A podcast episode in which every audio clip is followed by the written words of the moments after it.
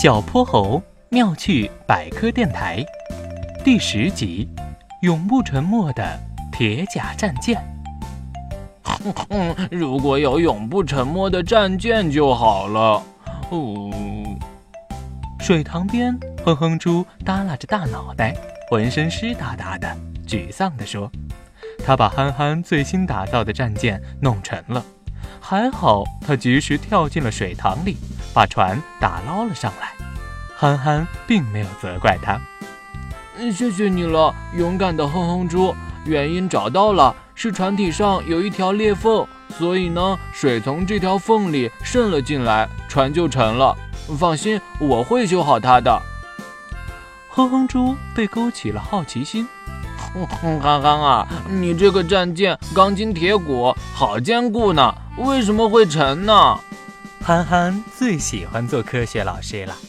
嗯，其实船浮在水面上是依靠了水的浮力。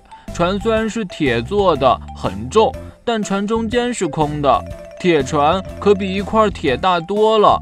而船体的受力面积越大，水给的浮力就越大。水就像一双大大的手，把船托了起来。憨憨继续说道。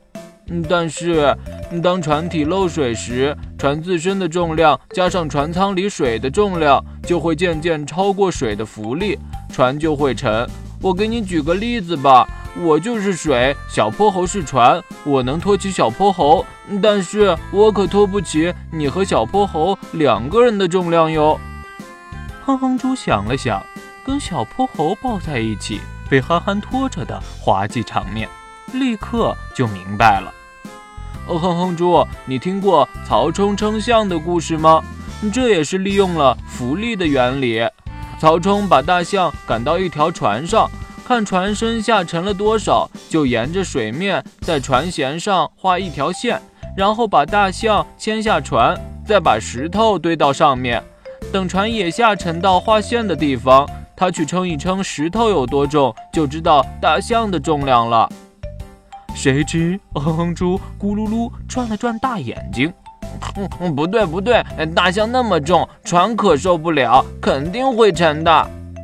憨憨这时已经用防水胶修补好了裂缝，战舰启动了螺旋桨，在水面上搅动起一道白白的水花，开始披风斩浪，威风凛凛地前进，还嗖嗖嗖发射了几个小炮弹。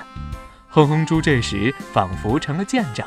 在水塘边手舞足蹈地指挥着，兴奋地大叫：“嗯，我向左转，嗯，向右转，加速前进！我们的战舰是无敌的，谁也不能击沉它。”小泼猴妙趣百科，一天一个小知识。